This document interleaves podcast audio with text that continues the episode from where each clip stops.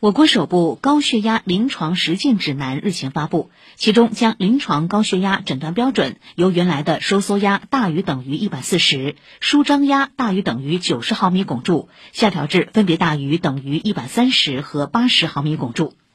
按照原先一百四十、九十的界值，我国约有二点五亿高血压患者，调整为一百三十、八十后，数据直接飙升到五亿至六亿人。事实上，早在二零一七年，美国心脏协会科学年会上就将标准下调至一百三十八十。第二年，欧洲心脏病学会年会也进行了调整。高血压患者数量激增后，是否意味着用药成本变高、医保费用支出变大？打浦桥街道社区卫生服务中心高血压专科医生周祖俊介绍，并非所有新增患者都需要药物治疗。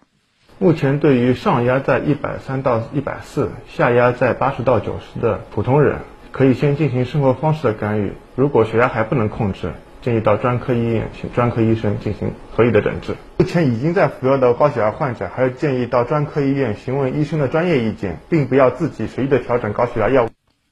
上海市纪委监委消息。上海展览中心集团有限公司原总裁孙晓明涉嫌严重违纪违法，目前正接受上海市纪委监委纪律审查和监察调查。